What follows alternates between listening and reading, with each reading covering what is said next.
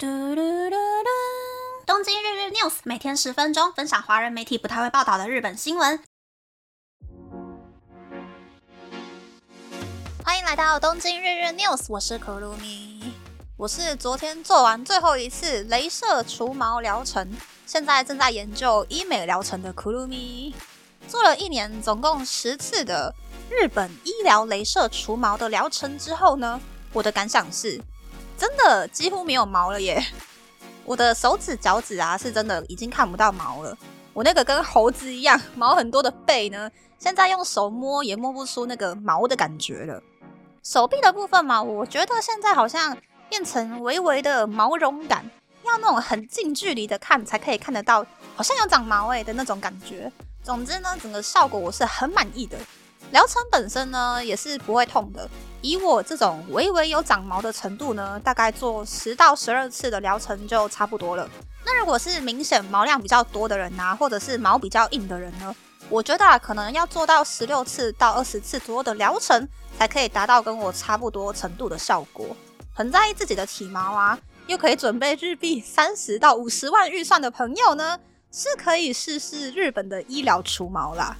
而我现在在研究的美容疗程呢？有诊所的镭射牙齿美白，类似韩国医美的那一种净肤疗程，跟淡化身体关节部分黑色素的美白疗程，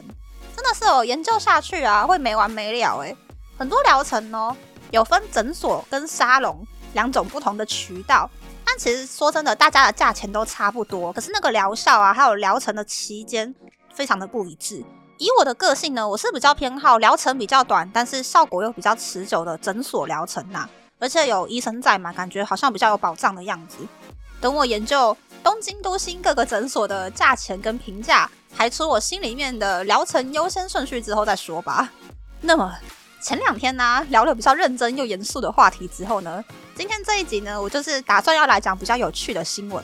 起因就是因为呢，其实，在昨天找新闻的时候呢，我有看到一个很吸引我目光的傻眼新闻。然后今天我在看新闻的时候呢，那个傻眼新闻还依旧停留在雅虎的首页上面。我就觉得，我再不介绍这个新闻，好像就有点对不起自己了。所以呢，这一集呢，我会用有一点点哈到超级无敌哈的等级来介绍新闻哦。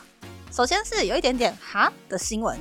根据日本内阁府公布的二零二零年女性结婚率，分别是二十五岁女性百分之二十一点一，三十岁女性百分之五十四，三十五岁女性百分之六十七点九，四十岁女性百分之七十二点五。对于正在寻找结婚对象的人来说，女性普遍重视男性的年薪，而男性普遍重视女性的年龄。那么，按照内阁府公布的数据呢，其实也是有在四十岁结婚的女性。那么，四十岁的女性要在日本找到优秀伴侣的优势条件会是什么呢？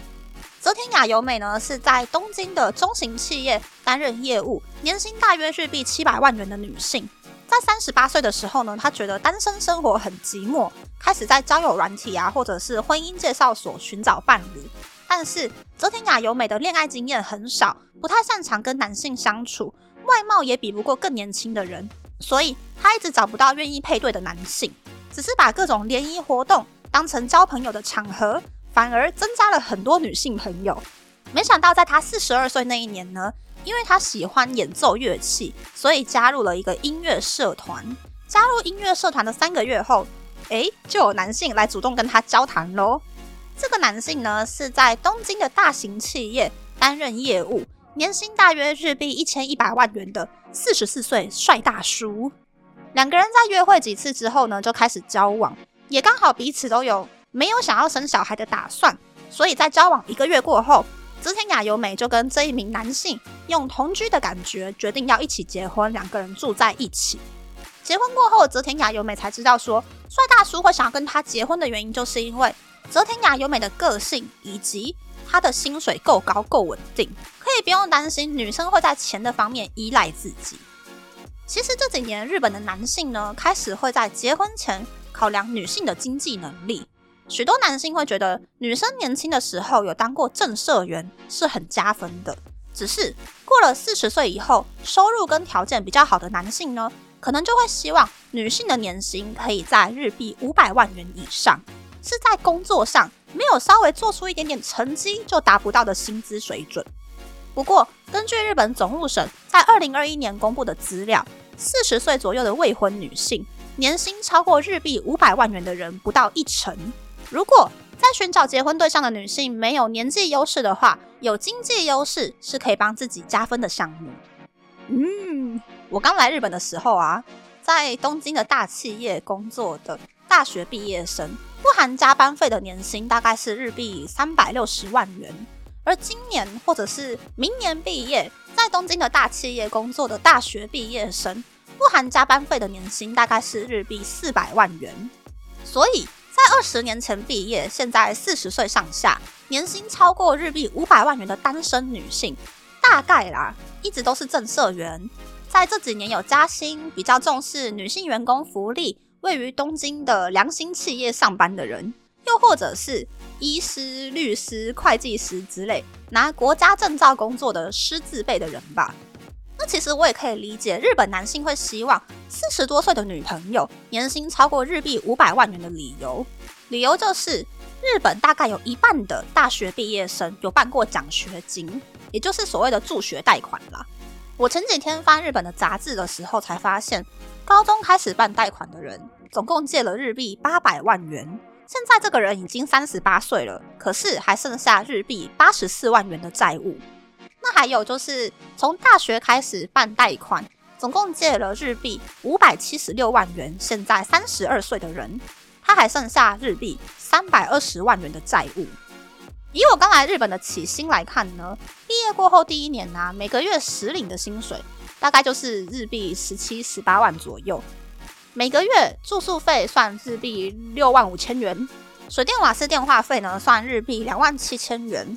那就只剩下日币八万一千元左右哦。然后那个时候，很多大学毕业生开始上班之后呢，就会傻傻的去办保险，想说有办保险的我是一个合格的社会人。那这些人呢？他们每个月还要再另外支出大概日币一万五千元的保费。那如果再加上每个月还日币两万元的贷款，好了啦，最后哦，手头上的可支配金额就只剩下日币四万六千元左右。也就是呢，你平均每天只可以花日币一千五百元哦。在东京的大企业工作的大学毕业生都这样子了，借日币五百七十六万，要花二十二年才可以还完。在中小企业工作的人呐，又或者是不是正社员的人，就我不是很敢想象他们的生活啦。所以呢，四十岁上下，年薪超过日币五百万元的单身女性，应该是已经还掉就学贷款的人，是有经济能力可以一起结婚，将来一起开心过下半辈子的人。再来呢，第二个新闻是哈等级的新闻，也就是呢，这几个礼拜发生了许多起。由多名越南人组成的犯罪集团在日本各地的 Uniqlo 偷衣服的案件。首先是二月一日，有三名越南人在大阪的 Uniqlo 偷了价值日币八万四千七百三十元的内衣三十七件。根据大阪府警方表示，其实在一月八日过后，大阪总共就有十三起 Uniqlo 窃盗案。最严重的案件是一次偷三百三十四件。价值日币八十九万元的外套，虽然越南也有 Uniqlo，但是 Uniqlo 在越南还算是高级服饰品牌。越南也有很多 Uniqlo 的仿冒货，所以很多想要赚快钱的越南人就会用观光的名义来日本偷 Uniqlo 的衣服。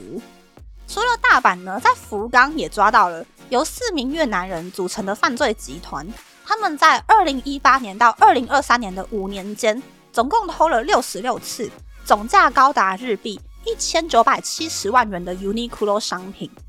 嗯，就是这样。虽然越南的 Uniqlo 门市好像还不到二十间的样子，但是把越南到日本的来回机票啊，还有这些越南人在日本的食宿等等的犯罪成本算下去，来日本偷 Uniqlo 回去越南转卖，感觉就是很赔钱的生意呀。我不懂越南人在想什么耶，这个就是我觉得哈的原因。再来，最后一个是超级无敌哈的新闻。先说听这个新闻的时候不可以笑哦，这个是一个很严肃的新闻。就是二零二二年，某一位七十多岁的女性到千叶县成田市的红十字会医院接受装人工肛门的手术，没有想到在手术室里面有开刀医生，还有另外两名观察手术的医生，总共三名医生在场的情况之下，红十字会医院的医生居然把应该要跟大肠装在一起的人工肛门跟患者的胃装在一起了。针对这一起医疗事故，病患在二月二十七日向东京地检署对红十字会医院提出日币六百万元的赔偿告诉。嗯，就是这样，三个医生，六只眼睛，视力可能都只有零点零五吧。虽然是一个很短的新闻，但是却是让我留下非常深刻印象的新闻。那么，那么这次的分享就到这边，不知道大家喜不喜欢这样的节目呢？欢迎大家留言和我分享你的想法。喜欢这个节目的朋友，可以在 Apple、Spotify 上、on KKBox、First Story、Mixbox、Podcast 平台和 YouTube 订阅《东京日 News》，多多按赞、评分，或是在上岸想要赞助这个节目，还可以在 Instagram 追踪《东京日 News》Day Day Tokyo 的账号哦。拜拜。